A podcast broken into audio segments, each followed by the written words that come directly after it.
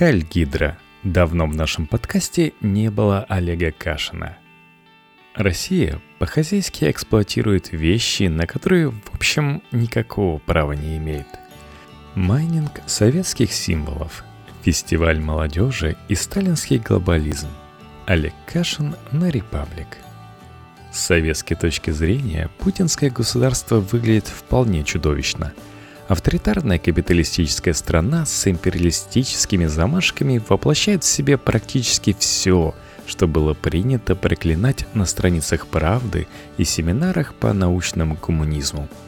Можно спорить, на что именно похожа нынешняя Россия – на межвоенные европейские диктатуры или на более поздние латиноамериканские. Но в любом случае, между нашей страной и Советским Союзом есть непреодолимые ценностные противоречия. И только жестокой иронией судьбы можно объяснить странную привычку нынешней российской власти оперировать советским символическим наследием – по-хозяйски эксплуатируя те вещи, на которые нынешняя Россия, в общем, никакого права не имеет – Разумеется, первый из этих вещей стоит назвать советское участие во Второй мировой войне и всю мифологию победы, которая из-за 46 советских послевоенных лет пережила серьезную трансформацию. От 10 сталинских ударов через фильм «Белорусский вокзал» к песне «Мой милый, если бы не было войны». А испытав в подсоветские годы неудачную попытку ревизии – Сюда можно в равной степени отнести и радикальный ледокол Виктора Суворова, и более умеренный, поскольку он укладывается в традиционную русскую гуманистическую литературную традицию роман «Проклятый и убитый» Виктора Астафьева. Была перехвачена в нулевых официальной культурой и быстро стала полноценной гражданской религией совсем не советской по духу, но абсолютно советской по внешним атрибутам – Второе место в нынешней иерархии элементов советского наследия, наверное, стоит отдать Юрию Гагарину и советскому космосу как таковому. Дальше спорт, кино, эстрада и еще какие-то вещи вплоть до потребительского рынка, который уже много лет осваивает тему советской еды и одежды – Сочетание обывательской ностальгии с государственной потребностью в духовных скрепах дало на выходе полноценный политический фактор. Если в 90-е власть тратила ощутимые усилия на подавление угрозы советского реванша, то при Путине угроза превратилась в опору. И давно ставший безобидным Геннадий Зюганов – лучшее, но не единственное тому подтверждение – когда несколько лет назад тогдашние чиновники Росмолодежи и политического блока Кремля продали Владимиру Путину идею фестиваля молодежи и студентов, это было естественное продолжение почти 20-летней политики майнинга символов из советского прошлого. С победой получилось, с Гагарином тоже. Пора браться за что-то другое – что такое фестиваль молодежи и студентов для советско-российской истории объяснять не нужно. И хотя фестивалей в советской Москве было два, по-настоящему историческим и судьбоносным заслуженно считается один. Первый – когда в только-только пробудившуюся от сталинской мерзлоты Москву было допущено статистически значимое количество иностранцев – Буквально вчера человек, одетый по-не-нашему и говорящий на иностранном языке, воспринимался как бесспорная угроза. И вдруг тысячи гостей, в том числе из самых враждебных по сталинской шкале стран. И от них не нужно прятаться и шарахаться. Они друзья, и за общение с ними никого не отправят в лагеря – даже в таком самом простом пересказе масштаб исторического потрясения, пережитого в Москвой в 1957 году, представляется бесспорным. Настолько бесспорным, что в тень уходит весь остальной контекст фестивального движения, который, однако, заслуживает внимания. Старомодное название структуры, организующей эти фестивали – Всемирная Федерация Демократической Молодежи – безусловное наследие конца 40-х, когда Сталинский Советский Союз, делая первые шаги в холодной войне, осваивался в новой для себя роли мировой державы, которой уже не хватает классовой теории для обозначения своего места в мире. Восемь послевоенных лет до смерти Сталина – время немыслимых с классической марксистско-ленинской точки зрения идеологических экспериментов, призванных строить Советский Союз в общемировой контекст – Ключевые принципы этого эксперимента Сталин сформулировал в своем последнем публичном выступлении на 19-м съезде КПСС в 1952 году.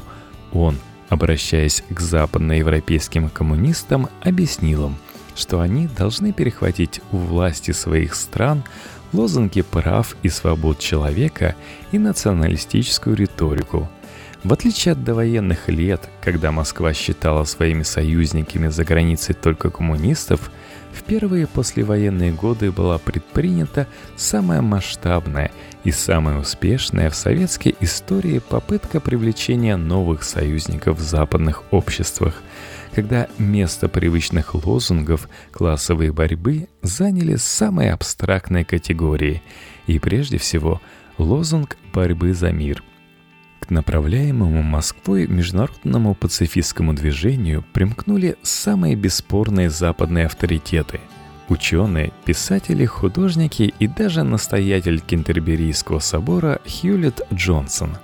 Манифест этого движения, так называемое «Стокгольмское воззвание», в 1950 году подписали 273 миллиона человек в разных странах, в том числе Пабло Пикассо, Марк Шагал и даже будущий президент Франции Жак Ширак.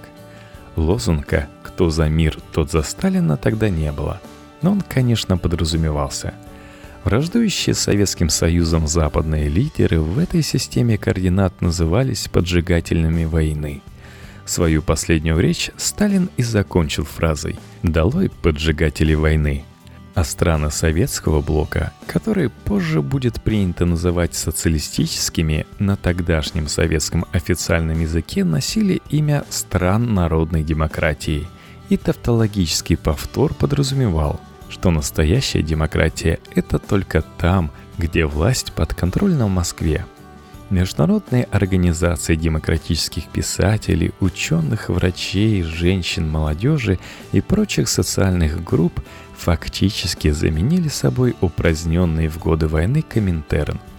Ни до, ни после этого периода Советский Союз не предпринимал такой масштабной попытки выстраивания собственной глобалистской системы координат.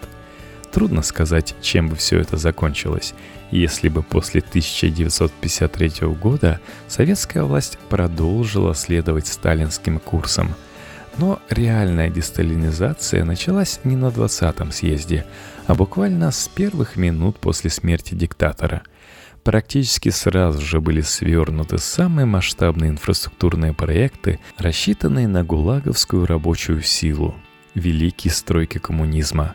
Была проведена знаменитая амнистия, закончилась Корейская война, Советский Союз помирился со своим главным врагом Югославией – Лозунг борьбы за мир остался в официальном советском наборе до самого конца 80-х.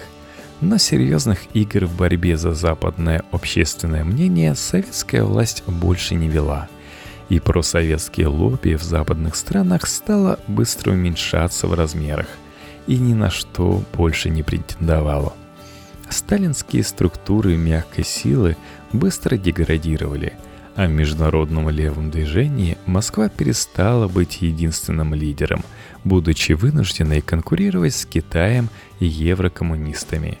Традиция молодежных фестивалей, оставшаяся от тех же позднесталинских лет, пережила свой последний успех в Москве 1957 года и дальше тихо угасала в статусе бессмысленного ритуала – Советские люди смогли убедиться в этом в 1985 году, когда Москва приняла фестиваль во второй раз. Несмотря на очевидные параллели с главным оттепельным торжеством, теперь в СССР только-только начиналась перестройка, ничего интересного из затеи не вышло. Живыми иностранцами москвичей было уже не удивить. А с предыдущим большим международным торжеством Олимпиады 1980-го фестиваль сравнения не выдерживал. Неудивительно, что фестивальную эстафету в 1989 году смог перехватить только Пхеньян. Остальным, бывшим странам народной демократии, одиозная традиция была уже не нужна. Понятно, что устроители сочинского фестиваля ни о чем таком не думали вообще. Все было задумано как международный селигер на олимпийской инфраструктуре, не более того. Но когда начинаешь играть символами, символы в какой-то момент сами начинают играть тобой. Сегодня Россия в фарсовой форме повторяет тот же эксперимент, что и 70 лет назад у Сталина. Испорченные отношения с Западом компенсируются верой в мягкую силу. Выстраивается международное движение друзей Москвы. Но вместо Пабло Пикассо и Хьюлита Джонсона теперь Жерар Депардье и Марин Ле Пен – Исторические параллели такого рода не слишком очевидны и не всегда бросаются в глаза. Но когда из прошлого извлекается яркая символика, именно она соединяет разрозненные фрагменты в полную картину, на которой очень хорошо видно, насколько утопичен альтернативный глобализм, существующий и находящий отклик в мире только до тех пор, пока Москва за него платит –